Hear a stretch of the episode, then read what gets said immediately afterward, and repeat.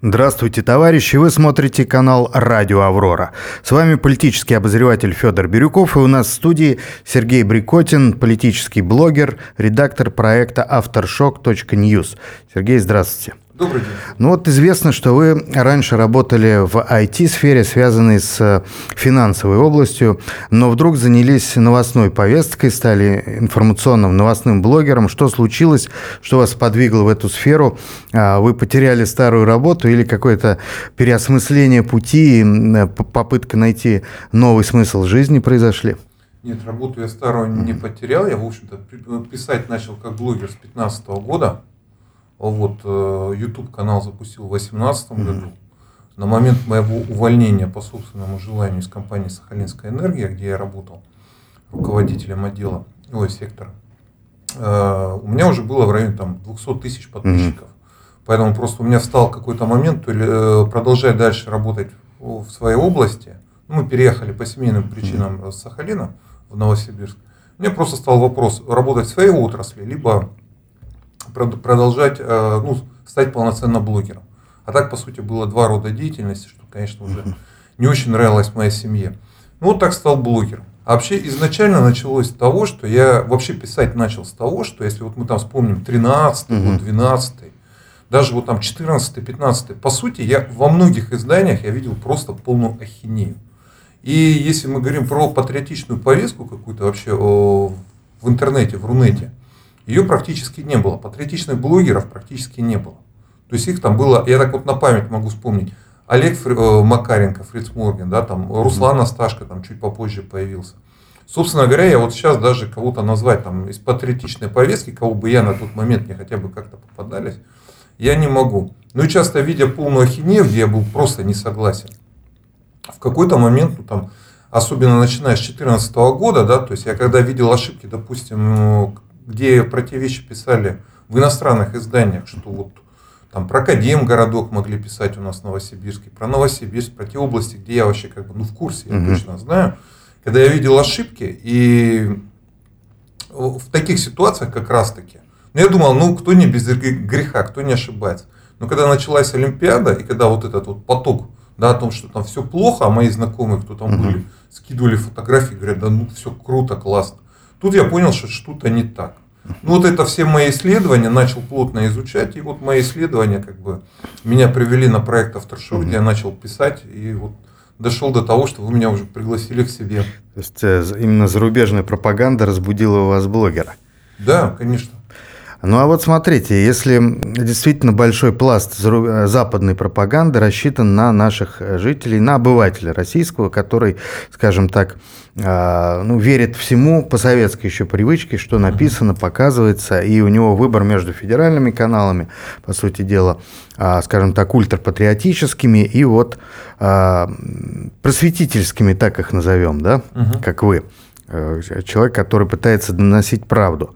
Но вот э, наша-то работа зачастую и блогеров таких лоялистских, скажем так, которые сейчас называются патриотическими, и официального телевидения, и других э, средств массовой коммуникации, вот эта волна, направленная на, скажем так, усиление негативных тенденций на Западе, она ведь не доходит туда, поскольку это в первую очередь русскоязычный сегмент. Вряд ли там есть массовый перевод этих материалов.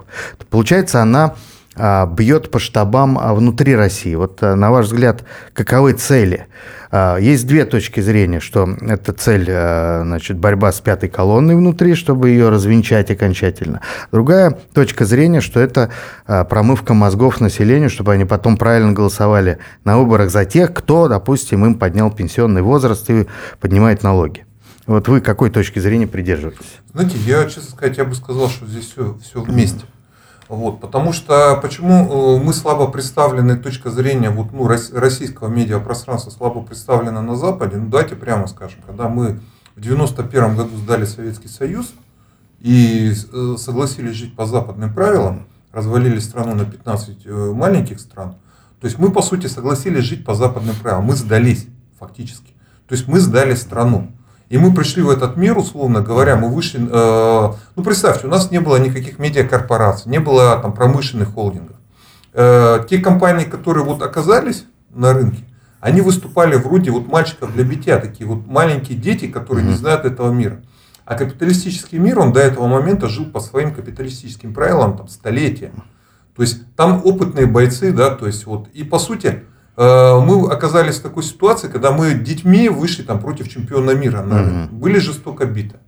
Естественно, почему мы не представлены в медиарынке? Потому что сейчас еще до сих пор э, медиарынок э, западный, он гораздо мощнее, гораздо сильнее представлен на Западе. Причем, прошу заметить, санкции против нас вводят.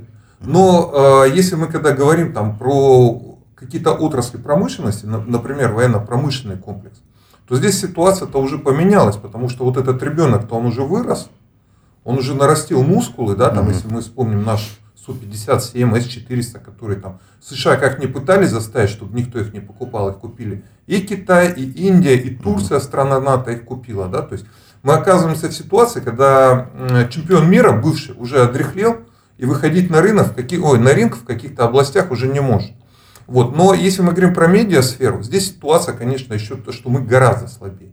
Но то, что мы совсем не представлены, я не согласен здесь. Э, я могу просто напомнить такие проекты классные, как Маша и Медведь, угу. которые, я, кстати, не знаю, забанили их или нет, но они выстрелили на всех рынках. То есть там в куче стран они стали топом. Прям реально. И таких, такие проекты есть. Там вот этот проект э, Media Movies, как-то вот, где наши мультфильмы выкладывают. Угу он тоже выстрелил, допустим. Ну, это культурный фронт. Это культурный да. фронт. То есть это элемент мягкой силы. Угу. И опять же нас стараются банить.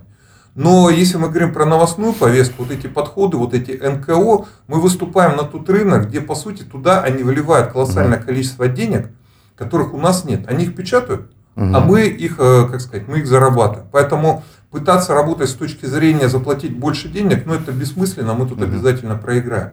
Но ситуация, как минимум, внутри России, она меняется.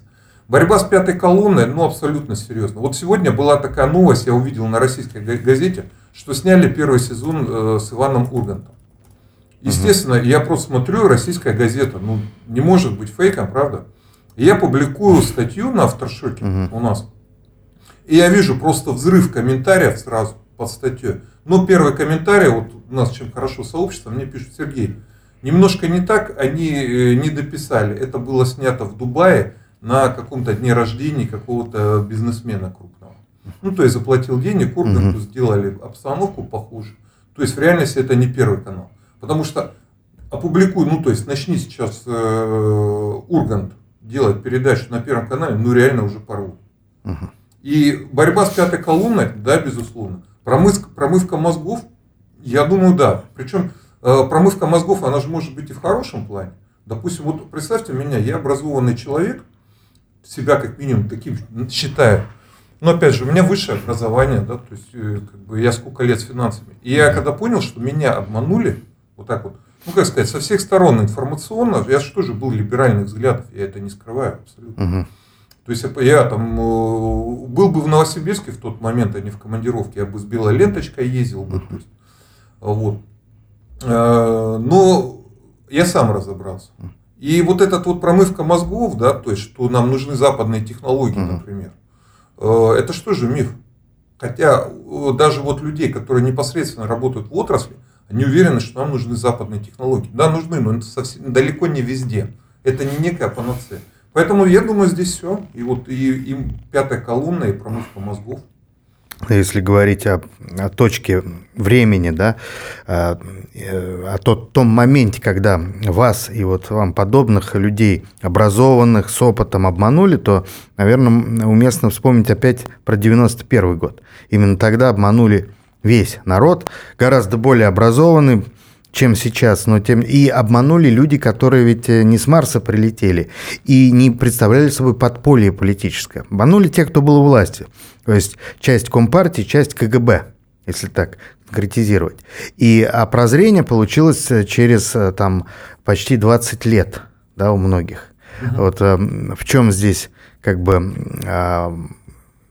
специфика момента, почему 20 лет понадобилось для осмысления, ведь о том, что нужно проводить импортозамещение, что нужно бороться за промышленный суверенитет, что нужно создавать свои медийные оружия в информационной борьбе, все эти годы говорили левые и правые оппозиционеры, а их называли ретроградами, мракобесами, там, что они, они хотят э, тотальной войны, а сегодня именно те люди, которые все эти 20 и 30 лет выстраивали как раз не суверенную экономику, не суверенную медиасферу, оптимизировали все сферы жизнедеятельности, они нас призывают вести священную войну, вводить танки в Берлин и Париж и так далее. А, им ли можно доверять сейчас? Вот этим людям, которые еще вчера и позавчера говорили, что, ребята, все нормально. И зарабатывали на этом, и зарабатывают сейчас огромные деньги. Ну, смотрите, я просто разделяю вот, вот этот период с 91 -го года до 99 даже 98 -го года. Ну, Ельцинский. И, и после, Ельцинский. Вот 98 год, дефолт, и дальше, по сути, это уже друг, ну, как бы другие процессы начались в государстве. Поэтому, если смотреть с 90, э, до 98 -го года, то понятно, да, это была ситуация примерно то же, сейчас, что сейчас на Украине. Благо у нас оказались ресурсы, мы не развалились. Хотя вспомним, что Чечня уже практически была там независимой что Татарстан у нас выдавал свои паспорта на тот момент, что у нас в Сибири, казалось бы, говорили Сибирь для сибиряков. Даже я это помню, хотя мне в 91 году было 12 лет. Mm-hmm. Ну, правда, я переехал в Новосибирск в 94 году. Ну, вот в те годы, я помню, этот лозунг был. Поэтому, если мы говорим про период с 99 года, я просто хотел бы акцентировать внимание на ключевых элементах, которые помогли нам вернуться к той России, когда мы сейчас можем противостоять НАТО. То есть это с чего началось? Это, во-первых, возвращение налогов в бюджет государства э, с добычей нефти и газа. Это ключевая статья доходов, за счет которой мы сейчас, в общем-то, живем, что тут говорить. А вот. Этот процесс начался 2002-2003 год. Э, процесс с Ходорковским, вот это дело на Байконуре, когда Лукойл согласился выплатить угу. отступных там или 200 или 300 миллионов долларов для урегулирования налоговых споров. Да, то есть Лукойл решил это мирно урегулировать, а Ходорковский решил, что раз в рамках законодательства он придумал схему, позволяющую не платить налоги, то и ничего ему не будет. Но он ошибся. Вот. То есть вот этот процесс. И следующий ключевой момент, вот безопасность нашего государства сейчас обеспечивается, конкретно сейчас, это элементы ЯРС, Искандер и С-400. Это вот э, элементы.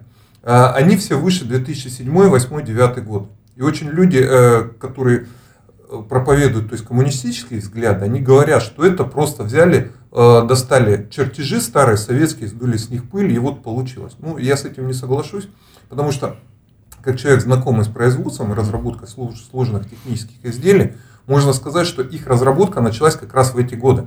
Нельзя сделать там новую модификацию S300, которая по сути S400 является, там за, за 2-3 года. То есть это 5-6 лет. То есть мы видим, что появились деньги, деньги пошли в ВПК, а дальше уже пошли там 14 год сельское хозяйство, там пошли в школу уже в конце концов. Сейчас вот у нас в армию пошли деньги, да, там, ну или может чуть-чуть раньше, конечно. Я так немножко приэтал, приукрасил. То есть процесс, есть, э, есть я, я, прошу, мнения, да. я прошу заметить, что процесс этот начался, вот, на мой взгляд, с возвращения налогов э, с нефти в бюджет э, государства, а не в карман олигархов. Поэтому говорить, что можно ли доверять этой власти, власть неоднородна, угу. прямо скажем. И тогда были патриоты, и тогда были казнокрады, что и сейчас происходит. Поэтому говорить, что вот можно ли этой власти, вот конкретно этой власти я лично доверяю. А как каждый э, зритель вашего канала может считать, что как угодно, то есть у нас Россия, да, то есть мы как, как сказал Жириновский, каждый гражданин Российской Федерации, он свободен. Ты гражданин, да, свободен. Ну, это, в общем, не только Жириновский, но и Конституция Российской Федерации да. об этом э, говорит. Да. Но, тем не менее, для многих э, людей, которые не, не вчера стали называть себя патриотами, а может быть так и не щеголяли, но э, разделяют и проповедуют патриотические ценности, все-таки вот э, отсутствие справедливости, отсутствие э, как бы юридической оценки событий 91 года, 93 и приватизации, это режет глаз. И многие не могут доверять людям, которые, ну, еще вчера были задействованы в абсолютно других схемах. И вот здесь как раз вопрос к медиапространству. И тема, которая сейчас начинает обсуждаться, это чистка в рядах политологов, политтехнологов, пиарщиков, что Кремль уже не удовлетворяет тот пул, который имеется ни качеством, ни подачей материала. А, то есть, очевидно, система хочет а, самообновиться, не дожидаясь того, что ее обновят извне. Да, она хочет э, провести так или иначе революцию сверху. Надежда на то, что президент Путин вдруг возьмет и разгонит нынешнее либеральное правительство, ну, либерально в первую очередь в экономическом плане, и создаст э, правительство народного доверия. Это вот один тренд. Второй сейчас, что значит надо жить как бы по-старому, но говорить по-новому. На ваш взгляд, у медийного пула сегодня у медийного цеха, вот у ваших товарищей, а, есть ли такие задачи, понимание этих целей и вообще возможности действительно кардинальным образом обновить не только интерфейс, но и само содержание, чтобы а, помимо, скажем, успокаивающего эффекта, был еще и какой-то штурмующий эффект, позволяющий действительно добиться национального прорыва в будущее? Смотрите, я могу констатировать вот, ну, по поводу обновления сверху. Я могу, ну, то есть здесь э, я лично, как блогер, я вижу очень сильные проекты, которые появились государственные. Это РТ, ну, во всех его ипостасях. Угу. Да, Маргарита Симонян часто что-то пишет, непонятное бывает. Но и, э, непонятно, есть что претензии. Это сигнал для своих, шифровка? Э, не знаю я, то есть мне это сложно сказать. Но в то же самое время мы видим очень классный, сильный эффект от Russia Today. Это элемент мягкой силы. И здесь мы, как сказать, вот тот мальчик, да, то есть он, конечно, еще на ринг против чемпиона мира не выйдет, но через какое-то время у него есть шансы занять свою нишу, да, там пробиться в пул лидеров. Вы имеете в виду эффектора на зарубежную аудиторию? На зарубежную аудиторию, да. То есть он, его отрицать нельзя, если RT блокирует, то есть это значит есть эффект, да. То есть хуже вражды там с англосаксами угу. может быть только как любовь с ними. Если запрещают, Значит, это вот, вот ну... это важный момент. Хочу обратить внимание наших уважаемых зрителей. Вот радио «Аврора» тоже блокирует. Значит, есть эффект, так говорит профессионал. Да. Ну, соответственно, нас пока не заблокировали. Поэтому... Вы над этим работаете. Я надеюсь, что нет. Значит, мы, пусть мы не работаем, но вот, пока нас не заблокировали. Есть очень два сильных проекта, нельзя не отметить. Это 60 минут и Соловьев Live. Угу. Это, а, и вечер с Владимиром Соловьевым. Три проекта. То есть можно по-разному, опять же, относиться к ведущим, да, то есть то, что они собирают колоссальную аудиторию именно в интернете, что, например, Соловьев просто э, проекты Навального бил просто как э, в разы по просмотрам, по охватам угу. аудитории, это тоже факт. Это отрицать нельзя. Поэтому говорить, что все плохо, я бы не стал. Есть очень много Но качественных проектов. Сравнивать с проектами Навального, это, конечно, может быть не слишком корректно, поскольку аудитория разная. Вот, это и по возрастам, и я, по Я согласен, но просто, опять же... Ну да, вот, есть обращаясь, это... да, к этой раз вы уже затронули именно этот продукт. А вот многие наблюдатели, аналитики считают, ну, это, как бы вот эту подачу, скажем, мягко говоря, такой мракобесно-средневековый. То есть здесь произведен водораздел четко уже, что даже если раньше были дискуссии, сейчас их нет, это просто, скажем так, крестовый поход. Э, нагнетание истерии, ненависти и расчеловечивания. Вот есть такая точка зрения. Или, с вашей точки зрения, это нормально, и нужно в, несколько, в разумных пределах кошмарить аудиторию, чтобы она была что, в психологически мобилизованном состоянии? Ну, тут, э, смотрите, я, э, проекты Соловьев Live, э, они мне попадаются, я их смотрю мало. А вот, допустим, если мы говорим Соловьев, вечер с Владимиром Соловьевым, я периодически его смотрю. И там очень взвешенная, качественная позиция. Мне, как человек уже взрослого поколения, все-таки, мне пятый, десятый, да, мне интересно их послушать, прямо скажем. Поэтому 60 минут я по факту смотрю крайне редко, я их просто включал, ну, то есть это не для меня продукт.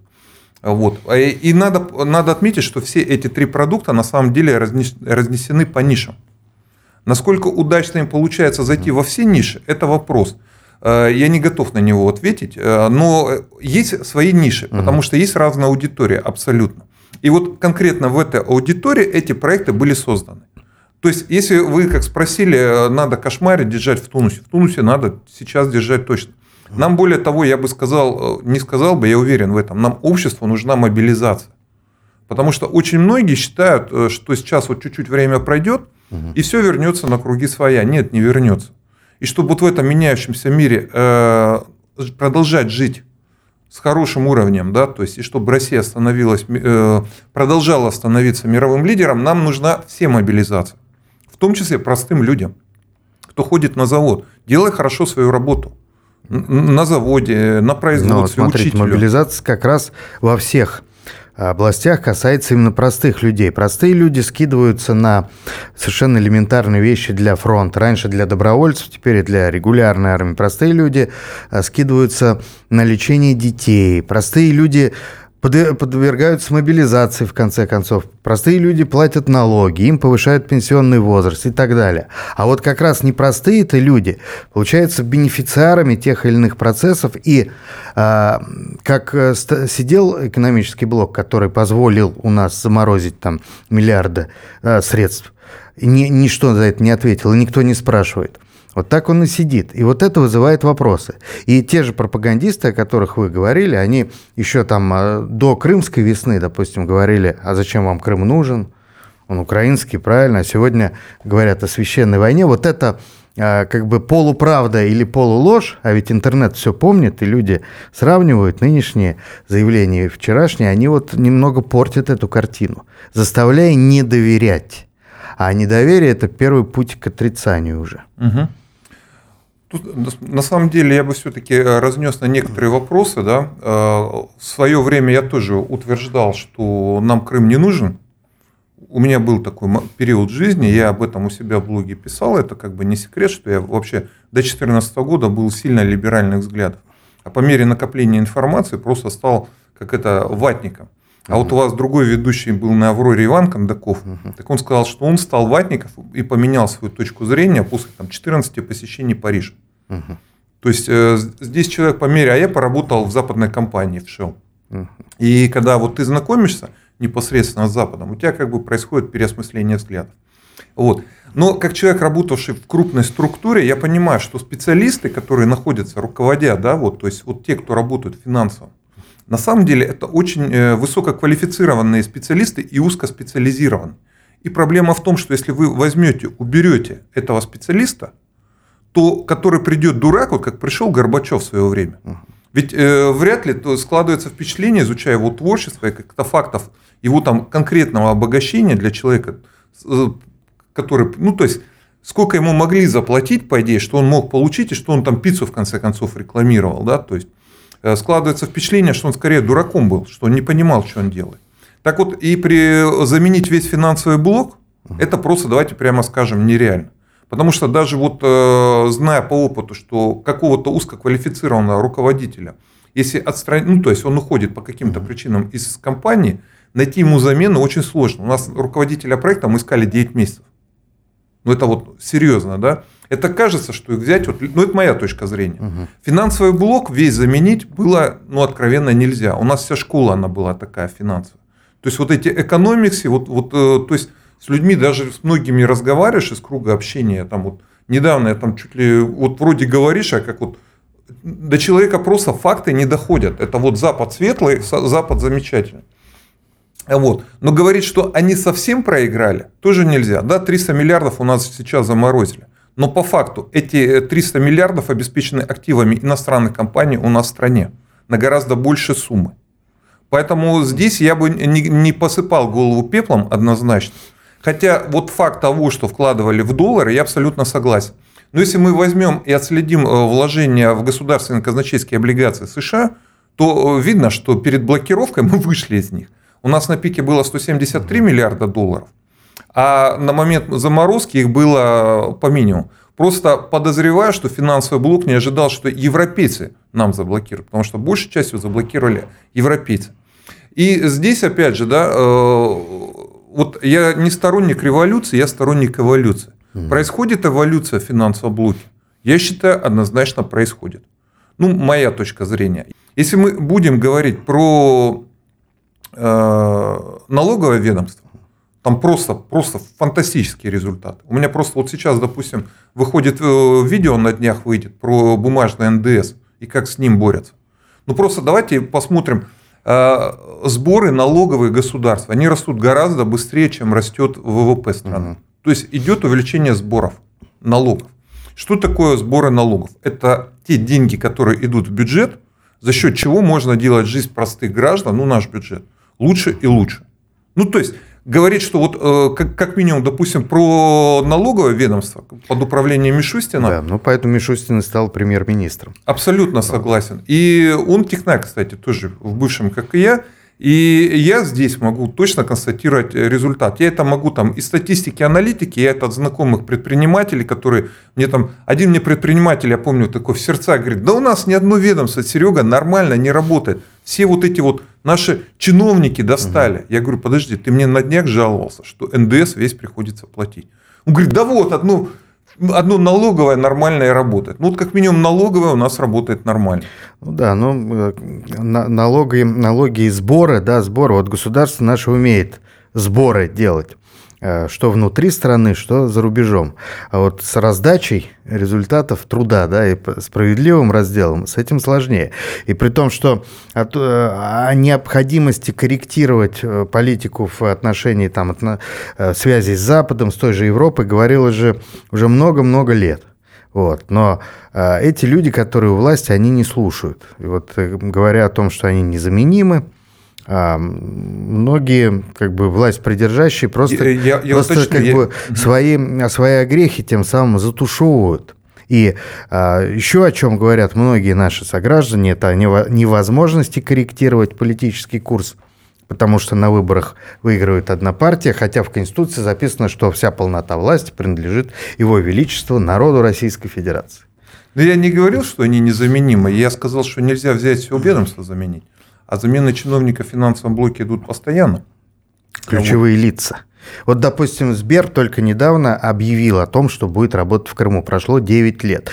Никто почему-то даже не пожурил господина Германа Грефа. Все говорили, уж полночь близится, а Германа все нет. Теперь ну, если пришел. говорить про меня, я у себя да. в блоге неоднократно негативно в этом плане про этот не, ну, факт высказывал. Со стороны независимых журналистов, блогеров, просто пользователей сети, понятно, критики там хоть отбавляй. Смотрите, э, общество оздоравливается, процесс угу. идет. То, что оно полностью здорово, я это никогда не говорю. То есть, если вы хотите от меня услышать критику действующих власти, она у меня есть постоянно.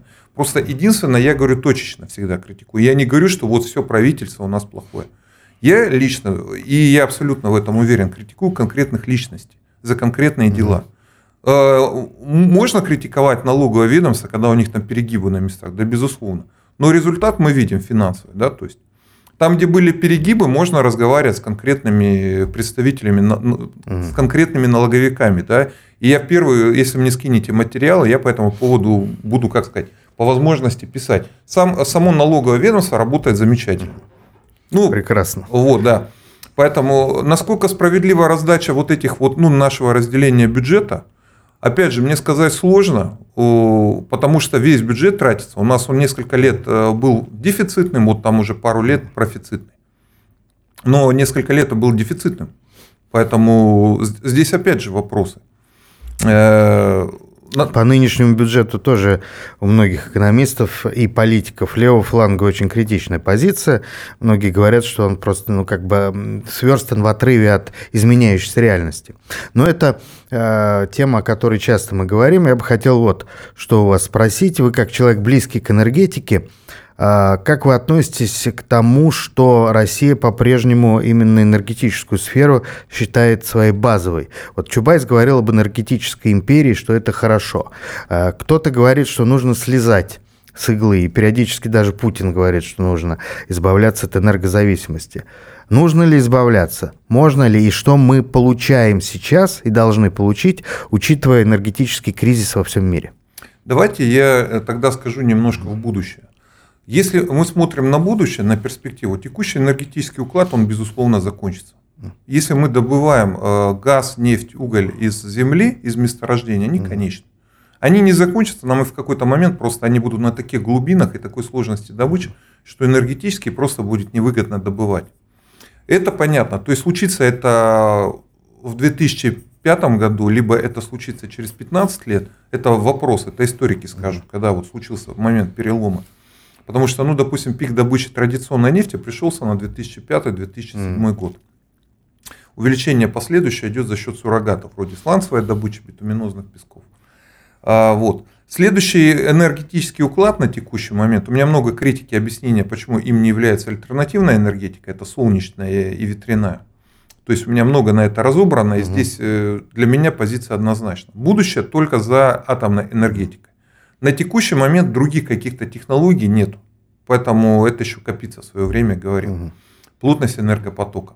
Поэтому, но если мы говорим про мир будущего, который основан на атомной энергетике, а не как сейчас, нам надо многое перестроить в мире. У нас э, нельзя будет ездить автомобилем на бензине, угу. у нас будут э, троллейбусы, трамваи и электромобили. Да?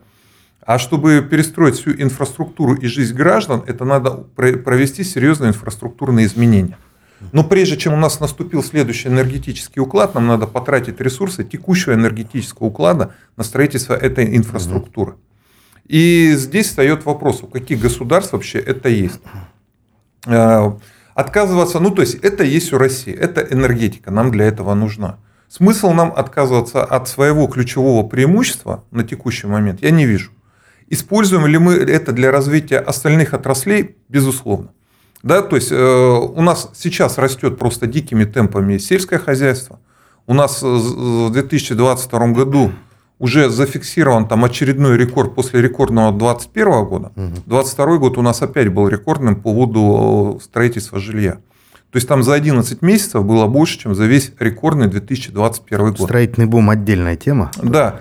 А если мы говорим про атомную энергетику, ну, Россия является безусловным лидером по большинству направлений в атомной энергетике, если не по всем. Ну, то есть там помог с топливу единственно, да, вопросы могут возникнуть является ли Россия лидером. По всем направлениям в атомной энергетике колоссальное количество. Россия если, лидер. Да, если развивать этот энергетический тренд в будущее, понадобится новая индустриализация по факту. Да? Конечно. Это ведь э, промышленный взрыв, Конечно. промышленная революция. Конечно. А с этим есть проблемы. Ну вот э, в Европе существует так называемое лобби зеленой экономики, которая как раз за разрушение всех традиционных форм выступает вот за те ветряные мельницы, которых вы упомянули. А там как бы местные консерваторы, местные почвенники считают это просто, ну, фактически орудием ЦРУ и Международного валютного фонда, который разрушает а, вот эти промышленные, не то что центры, а хотя бы точки роста, которые уже перенесены за пределы Европы. У нас а, зеленая экономика не получилась, ну, по, по ряду причин. Но есть э, другая негативная черта экономического блока, который не стремится вкладывать э, деньги в долгую. То есть вот новая индустриализация – это ведь долгосрочные проекты. Завод надо создать, построить, сформировать, набрать кадр – это длительный процесс. Нельзя сразу получить прибыль. В отличие от тех же энергоресурсов, да, которые там э, такие более короткие деньги. Вот как с этим быть без того, чтобы э, кардинальным образом менять кадровую политику? Давайте я не только с кадровой политикой. У меня, кстати, есть синий диплом э, как руководителя кадрового подразделения. Я его получил. Вот. Вопрос по адресу. Да, но я все-таки себя отношу к технарям э, и аналитикам. Здесь смотрите, э, зачем капиталисту в долгую вкладывать деньги, когда есть возможность здесь и сейчас получить прибыль, а неизвестно, что там будет через длительный период времени. Причем эта ситуация, она увеличивается, вот эта вот тенденция, она на текущий момент для капиталистов, она увеличивается. Просто для понимания проблемы – я проработал 9 лет в компании «Сахалинская энергия». Это первый СПГ mm-hmm. в России завод, совместное предприятие «Шелл Газпром».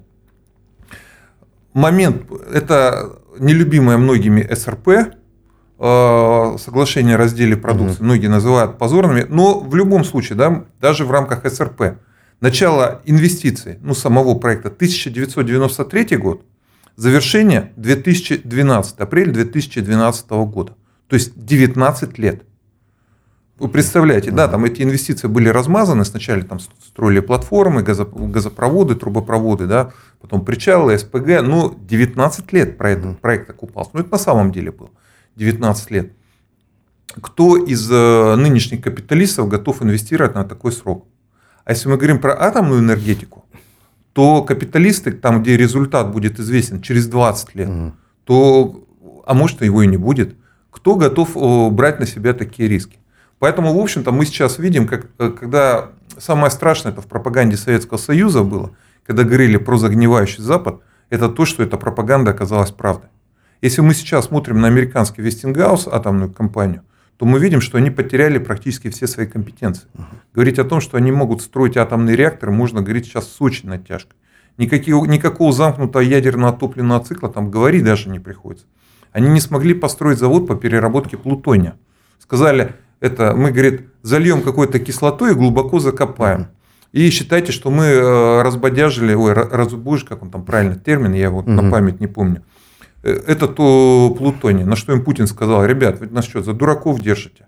И Россия приостановила программу по разбуживанию вот этого плутония оружейного своего на тот момент. То есть капитализм свои вот эти вот инвестиции в долгу, э, они сейчас не делают. У них проблемы и в военно-промышленном комплексе ровно из-за этого. Потому что разработка там э, крупных каких-то предприятий, ой, крупных каких-то изделий, вроде того же F-35, там э, это проекты в долгу. Надо дол, в долгу вкладывать, долгу разрабатывать. Для капиталистов первичное получение прибыли. Для государственного предприятия первичное получение результата. В результате наш Су-57 летает, показывает вообще невероятные как бы эти. Американские F-35 и F-22, F-22 уже начали списывать. F-35, но он до сих пор как бы не, не, не, не готов угу. полностью по проекту. Поэтому кто за что боролся, тот то и получил. Ну, получается, противостояние капитализм, а если не капитализм, то социализм, и мы должны строить социализм, чтобы а, минимизировать нынешние э, риски и избежать э, будущих рисков, которые, с которыми столкнется капиталистический Запад. Так следует понимать парадигму. Знаете, я вот честно скажу, я вот все-таки технарь, теорию коммунизма, марксизма, я ее знаю опосредованно. Для меня, вот как человека, далекая от этой теории. Для, я не сильно большие различия вижу между государственным капитализмом и социализмом Сталина с его э, артелями, например. Там, э, там можно говорить, куда налоги, где прибыль агрегировалась. Ну, по сути, да, если э, для меня принципиально, я лично вижу, что если стратегические предприятия находятся под контролем государства, а это в первую очередь военно-промышленный комплекс, это образование, это армия, э, что у нас еще? Медицина. Угу. Ну, ключевые предприятия вот, находятся под контролем. У нас из стратегических отраслей не находится под контролем, ну, наука, естественно, конечно, я забыл. У нас из стратегических отраслей под контролем государства не находится только сельское хозяйство, которое, опять же, себя показывает э, абсолютно как правильно. Оно, оно растет, это оно растет внутри государства, у нас падает импорт, растет экспорт. То есть показало, ну, собственный рынок и собственную продуктовую безопасность мы обеспечили. Вот. Э, для меня принципиально, чтобы под контролем государства стратегические отрасли были. Ведь в рамках э, коммунистической модели что же можно продать там э, свои старые вещи, например. Да? Я, там вот, я вот эти различия, я просто не готов про них говорить. Для меня принципиальная модель того, чтобы, во-первых, был стратегические отрасли под контролем государства. Второе, чтобы не было коррупции во всем этом. Чтобы решения принимались адекватно, честно и взвешенно. Вот э, такая ситуация меня лично будет устраивать. А, то есть, эм, в принципе, вы за планирование экономики. Конечно. То есть вот здесь мы найдем как раз правильный водораздел. Те, кого мы называем либеральным лобби, они за невидимую руку рынка, которая залезает в наши карманы. Вы за планирование экономики, чтобы прежде всего прогнозировать и избегать рисков. Конечно. Я как сотруд, бывший сотрудник дочернего предприятия Shell могу сказать, что планы были на год, на 5 и на 25 лет. И я их сам в том числе составлял, как руководитель сектора.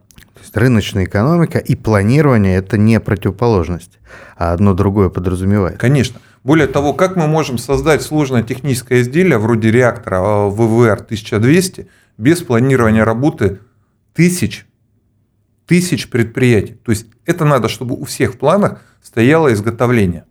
То есть если там десяток предприятий накосячит и не выполнит сроки, это если не ключевые да, предприятия, вот, то ну как бы это еще можно как-то нагнать. Ну если хотя бы там процентов 10-15 не будет планировать и не запланировать, что ему к такому-то моменту надо выпускать такие-то изделия, ну такие изделия не создашь.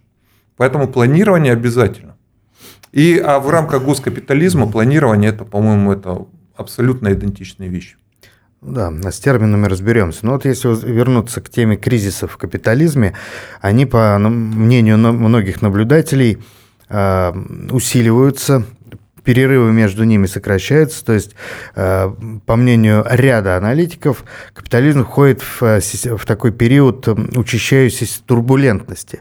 Что за этим? Какой-то коллапс тотальный, либо будет перезагрузка системы, и она обновится. Вот как вы видите. И что следовало бы делать государственной власти в России безотносительно да, каких-то лиц, просто российскому государству, чтобы максимально обезопасить себя от этих внешних кризисных рисков? Ну, смотрите, кризисы капитализма, они же не сейчас начались. По сути, мы сейчас даже, мы переживаем тут кризис, Великую депрессию Соединенных Штатов, которая там перед э, Второй мировой войной случилась. США из них вышли благодаря Второй мировой войне. Ну, для нас она Великая Отечественная, но отчасти, потому что там еще была Япония. Да? Угу. А, соответственно, э, в дальнейшем США, э, США получили доступ к рынкам, для них это была принципиальная, э, как принципиальный момент, им надо было подвинуть Великобританию. Они получили доступ к рынкам, и они получили возможность дальше расширяться. В примерно, по-моему, 85 год или 83-й Алан Гринспест, на тот момент глава ФРС, угу. сказал, что нас сейчас, сейчас, сейчас-то мы зальем кризис, но нас дальше может спасти чудо. Этим чудом был развал Советского да, Союза. Как раз в эти годы началась перестройка. Да, вот случилось это чудо. Сейчас э, у, у капитализма, у него, то есть кенсианская модель, им что принципиально? Мы напечатали денег, угу дали эти деньги предпринимателю под процент, он э, построил завод, получает прибыль, рассчитывается с нами. Все счастливы, довольны, экономика растет. Сейчас этот принцип перестал работать, потому что он наткнулся на физические ограничения экономики. Новых миров мы не завоевываем, а все страны мира уже, в общем-то, как бы погребены. Ну, то есть, находятся под контролем в том или ином виде капиталистических стран мира. И Россия в том числе. Новых рынков нету, а расти внутри у нас не получается, потому что для роста любой промышленности нужна энергетика. А я сегодня это начал, что у нас, в общем-то, э, мы подошли э, к пику, мы прошли пик э, первичного потребления энергетики на душу населения. То есть все, ресурсов дальше нет. Мы уперлись в физические ограничения. Дальше только коллапс в рамках текущего энергетического уклада. Ну и технологического. нужен новый технологический уклад, который может обеспечить какая-то и политическая трансформация. То есть нужна, ну, нужен идеологический месседж со стороны власти, экономическим акторам. Нужно усиление госкапитализма, так понимать это? Я вообще это вижу так, что если Россия не, не справится, не перейдет на следующий энергетический уклад, у всех остальных государств в мире шансов на это еще меньше. Потому что наш Росатом, он объективно лидер, и у нас есть ресурсы. Нам надо обеспечить свою независимость. Нам сохранить ее надо. Я говорю, нам надо пройти мобилизацию. Угу. И мы эту мобилизацию проходим в реальности, начиная с 2014 года. Против нас одни, вторые, третьи санкции вводили. И сейчас, эти, сейчас против нас ввели пик санкций. Это, это не конец, еще будет, будет угу. дальше. Поэтому вот эти санкции, они нам помогают мобилизоваться. И в рамках этой модели, конечно, государство либо э, пройдет этот сложный этап, угу. либо оно развалится. Поэтому, да, нужна консолидация усилий общества, государства, всех вместе. С другой стороны, вы упомянули вот Соединенные Штаты после Второй мировой войны, как они завоевали рынки, вошли, политически вошли в Европу. Сегодня во многом похожая ситуация, что вот в условиях этой гибридной сверхновой войны, которой, по поводу э, обозначения которой еще можно ломать копия долго, нет терминологии подходящей, но есть ощущение гибридной тотальной войны, Соединенные Штаты тоже весьма усилились, они опять-таки еще раз усилили и вошли в Европу, в Евросоюз, э, расширили НАТО, отодвинули Россию, как еще предрекал Бжезинский в 90-е годы. А, и не кажется ли вам, что вот эти, эта же санкционная война и наши как бы попытки противостоять, это все входит в западный план. Но мы так или иначе играем как бы под, в чужой пьесе. Мы пока не написали свое либретто для себя. Я здесь, наверное, с вами не соглашусь. Потому что, повторюсь, вот эта мобилизация, которую проходит наше общество, это не, не только вот мобилизация в рамках э, армейской, как СВО. СВО, в рамках СВО. Нет, там же как мобилизация, частичная мобилизация. Частичная. То есть частичная да. мобилизация это лишь элемент. Вот, во-первых, общество мобилизуется. Во-вторых, нам надо, ну смотрите, если э, у нас начинает общество разрушаться, ну загнивающий капитализм, да, условно говоря, Ну, то есть, что в этом происходит? Происходит коллапс экономики. Что у нас? У нас мы это наблюдали в рамках Советского Союза э, в 90-е годы, когда у нас очень резко падал уровень жизни. Вот примерно... Это уже за рамками, после СССР. После СССР, конечно, да. То есть, э, когда мы... Ну, то есть, произошел развал Советского Союза. И у нас был очень резкий упадок уровня жизни. Это он прям катастрофический да. был. Э, вот это будет происходить в других странах. Как следствие войны, то есть неизбежной, да, куча беженцев. И нам в такой ситуации от всего этого мира надо максимально отгородиться. А для этого нужна, собственно, независимая экономика и армия, которая может это защищать. И сейчас это все и происходит. То есть у нас ВПК мобилизуется, общество мобилизуется, по всем фундаментальным показателям устойчивости государства мы закрыты. Угу. В, в этом плане как бы э, говорить, что мы играем в чью-то дудку, ну значит угу. это хорошая дудка, она как бы то есть э, там у, Ванги есть э, прогноз, что Россия пройдет по краю, это угу. поможет ей стать сильным. Мне, вот, знаете, глядя на то, что сейчас происходит, я как бы могу констатировать, что этот прогноз сбывается. Я не верю никаким Нострадамусам, но по факту вот эти санкции, да, это то, что наши парни гибнут, это безусловно. Я сам призывного возраста, опять же, офицер. И, конечно, я понимаю трагедию тех людей, которые происходят. Но просто, если мы вспомним, сколько у нас людей не родилось, умерло, погибло в 90-е годы, то нам все армии вермахта нанесли меньше ущерб нашей стране, чем Горбачев нанес развалом Советского Союза. То есть это с какой стороны не посмотри, не население, экономика. То есть ущерб был нанесен гораздо больше, чем нанесли все армии вермахта. Поэтому сейчас мы играем скорее в свою игру. То есть э, у нас на сайте называют вот эту специальную военную операцию это встречный пал. Угу. Когда при пожаре, да, чтобы тебе не сгореть, ты пускаешь встречную волну. То есть в рамках наступающего кризиса, чтобы отгородиться от мира максимально, был запущен встречный пал. Чтобы против нас ввели железный занавес, который нам поможет пережить этот кризис. Ну и перейти на следующий энергетический угу. уклад. Вспоминается Максима Фридриха Ницше, то, что нас не убьет, делает сильнее. Да. Вот, в принципе, все. Ничего нового нет. Э, ну что ж, мы с вами разобрали много как бы, опорных точек, о которых можно в дальнейшем говорить более подробно. Я надеюсь, что эти эфиры также произойдут. Уважаемые зрители, вы смотрели канал «Радио Аврора». С вами в студии был Сергей Брекотин, блогер и редактор портала «Aftershock News» и политический обозреватель информационного агентства «Аврора» Федор Бирюков. Всего доброго, до новых встреч. До свидания.